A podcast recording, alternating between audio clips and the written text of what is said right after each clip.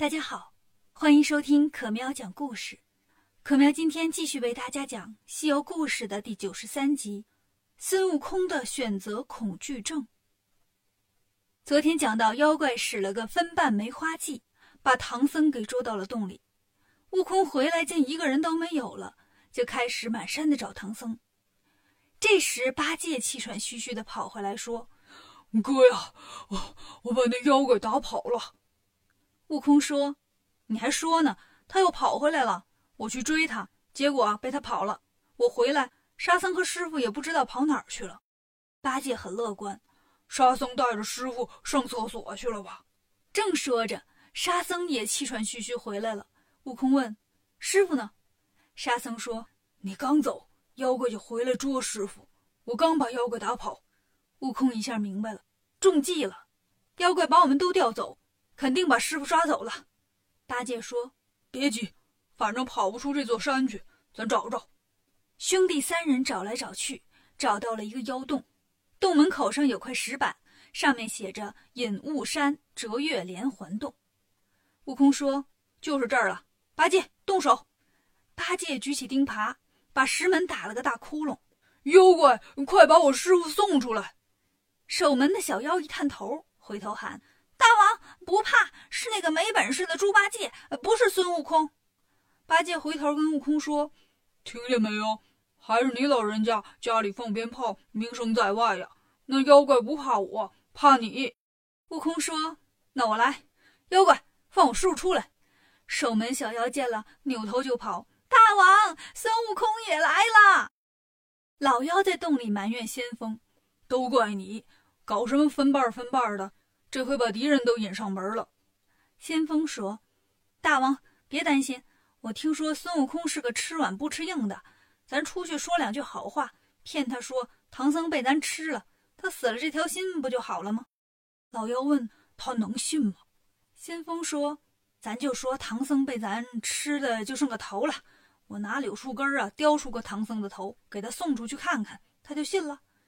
于是他用柳树根做了个假头。”让另外一个小妖用盘子端过去，小妖端着盘子来到门口，隔着门上的大窟窿喊：“大圣爷爷，对不住啊！你师傅被我们大王捉进来，我们这群小妖不懂事儿，你一口我一口的都给吃了，就剩个头了。”说着，把假头顺着窟窿扔了出去。八戒一见就哭了：“哎呀，师傅啊，怎么弄成这样了？”悟空说：“哎。”瞅清楚了再哭行吗？八戒说：“怎么了？”悟空说：“你见过咱师傅脑袋上还长着树杈啊？”八戒仔细一瞧，这不是个柳树根儿吗？好你个妖怪呀，敢骗你猪爷爷！把头又给扔了回来。小妖抱着头往回跑，大王被识破了。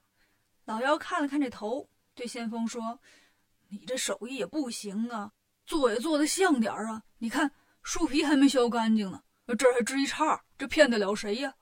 先锋说：“行了，我再改改。”于是又好好的磨了一下，还涂上了点红色，看上去啊血丝呼啦的。说：“这回真了。”又让小妖送了出去。这回呀，把孙悟空也给骗了。哥仨就一起哭，哭了半天。悟空说：“不行，得给师傅报仇。”沙僧哭着说：“大哥说的对，你们俩去，我看着行李和小白。”八戒跟着悟空。又来到洞口，嚷嚷着让妖怪出来。老妖直搓手：“你这主意也不管用啊！”先锋说：“我也没说肯定管用啊，大王，要不你就出去一趟。”老妖一点头：“好，你在我前面走。”两个妖怪一前一后，带着一群小妖出来了。老妖说：“喊啥呀？唐僧都吃没了，你们不走还等啥呢？”悟空说：“你是什么妖怪？居然敢吃我师傅？”老妖说。你不认得我呀？我告诉你，把你吓死！我就是南山大王。悟空说：“我听都没听过。”举起金箍棒就打，小妖们全都冲过来，把悟空和八戒围在里面。悟空一见他们妖多，拔下一把毫毛，变成一堆孙悟空，把小妖们都打跑了。南山大王见了，吐出一阵大雾，就跑回洞里。先锋呢，跑得慢，让悟空一棒子就打死了。八戒过来一看，哎。这不是坏蛋大野狼吗？专吃小猪、小羊、小红帽，坏死了！南山大王逃回洞里，赶紧让小妖搬石头和泥，把前门给堵死了。悟空和八戒来到门口，见门变成墙了，他们也没有爆破装置，进不去呀。悟空对八戒说：“你去找沙师弟，我绕过去看看他们有没有后门。”八戒说：“好的。”悟空绕到山后，看见有一股山泉从上面流下来，泉水上面有个小门。悟空想：“我要是直接过去，看门的小妖见了，把后门也堵上，我就进不去了。变条水蛇游过去，不行，水蛇没有腿呀。变个螃蟹也不好，螃蟹腿太多了。纠结了半天，摇身一变，变成一个大耗子，嗖的一下就窜过去了。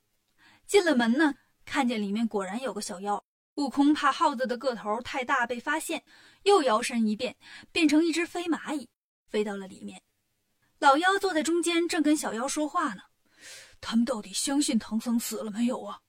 一个小妖说：“大概可能八成是信了。我看见他们哭得挺惨的。”老妖松了口气：“啊，那就好啊。”悟空心想：听这话茬，师傅没死啊，他骗我们呢。于是到处找。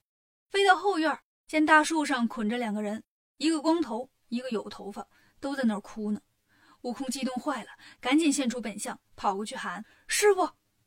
唐僧也激动坏了，话都说不明白了：“悟空，你来了，快救我！”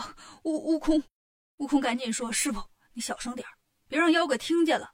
我先去把老妖消灭了，再来救你。”说完，又变回飞蚂蚁，来到前面，落在了房梁上。这时候，一群小妖啊在那七嘴八舌的。大王，等孙悟空他们走了，咱们就能吃唐僧了吧？大王，嗯，咱把唐僧煎着吃吧。不行不行，清蒸着好吃，用盐腌上好，时间长了也放不坏。悟空听了很生气，还惦记吃我师傅呢。我让你们吃，拔下一把毫毛，变成一堆瞌睡虫，往妖怪们脸上扔过去。妖怪们不一会儿都睡着了。悟空跑到后院，师傅。我来救你了，唐僧说：“好啊，我都捆得没有知觉了。”悟空又把手缩回来了。嗯，我还是先去把妖怪打死吧。拿着金箍棒转身来到前面，刚要打老妖，又一想，还是先救师傅吧。转身又回到后院，来到树前，又回头，还是要先打死妖怪。就这样啊，来来回回跑了好几趟，抱着脑袋喊。到底是先救师傅，还是先打死妖怪？谁能告诉我呀？唐僧说：“猴啊，你过来，你选择恐惧症犯了吧？我帮你选，先救我。”悟空这才过来把唐僧解开。唐僧指着被绑在另一棵大树上的人说：“他是这山里的樵夫，你也救救他吧。”悟空又把樵夫解开，带着他们从后门出来，找到八戒和沙僧。八戒、沙僧见师傅还活着，都很高兴。悟空说：“师傅，你等着，我去把那妖怪捉来。”说完，跑进洞里。老妖还睡得死死的呢。悟空就用绳子把老妖捆了，用金箍棒挑了起来，回来了。八戒走过来，一耙子就把老妖给打死了。